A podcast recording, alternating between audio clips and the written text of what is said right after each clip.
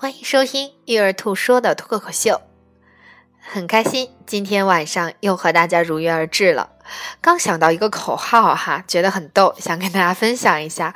呃，我敢于向你们裸奔，敢于向自己开炮。我是一只自嘲加自省的兔子，等着你的耳朵来。这就是育儿脱口秀的一个目的，希望通过我的故事的分享，能给你哪怕一点点的启发。当然，最终的受益人还是我，因为呃，自己思考的成果，其实最重要的是在自己身上的应用，才能够真正的对别人有启发。其实我今天我在准备明天晚上我的公开课，据说有四十位小伙伴，其中还有一位海拉尔飞机过来的人。那准备这样的课，其实我是有一点紧张的，但同时我又觉得充满了信心。这来源于什么呢？来源于我觉得我身上有一个特别重要的资源，这个资源就叫做感恩。很多在朋友圈会经常留言的人问我说：“兔丫丫，你怎么保持那么具有正能量的状态？怎么能够在啊遭遇到一些我们看来的事情上，依然保有着正能量的传播？”其实并不是我的性格有多乐观，只是我认为感恩是一个资源。当我们去抱怨一件事情的时候，其实是我们在内耗自己的能量；当当我们去感恩的时候，我们其实是是在创造资源。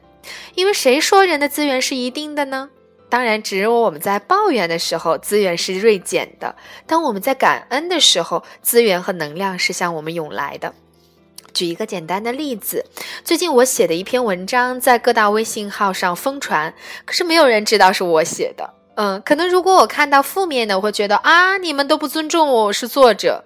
可是我看到了这里面很重要的地方，就是啊，我写的文章被更多的人看到了。啊，这个文章的名字叫做《有一种奢侈品叫爸爸》。那更多的人看到了，本身就达到了我的目的。同时呢，我在朋友圈感恩了写上我署名的这样的一个微信公众账号。那其实做这一步最终的目的，本质上是我向我自己的这样的一个感恩的状态去接纳了。接纳之后，其实对于其他的这种侵权的文章，呃，我能做到的就是。啊，在微信上的这种维权，但同时，嗯，它如果要影响到你的心情，可能就得得不偿失了，因为你带着一个很糟糕的心情是没有办法再写更好的文章的。所以，我对这这件事情的看法就是，谢谢他们鼓励我，让我有更多的原创的、不偷懒的这种状态。当然，做到这样的状态确实很难，但是我要格外感激的一个人就是我的妈妈。我的妈妈其实是一个非常普通的女性，中国女性，但是我在她身上学到了这一点，就是不管多么糟糕的境遇发生，她永远教会我从中获得感恩。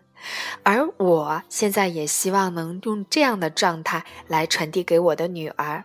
嗯，这就是今天晚上貌似有一点虚，但是实际上很实际的话题啊，希望能让我们这样的生活中多一点点。正能量的传播，好的，今天晚上向正能量问晚安啦！也感谢在我们的电台旁边守候育儿图说脱口秀的你，希望我们的正能量能够传递到你的耳朵旁边。就这样，明天晚上我的公开课会碰到很多新朋友，我也会感恩的相逢。好，就这样啦。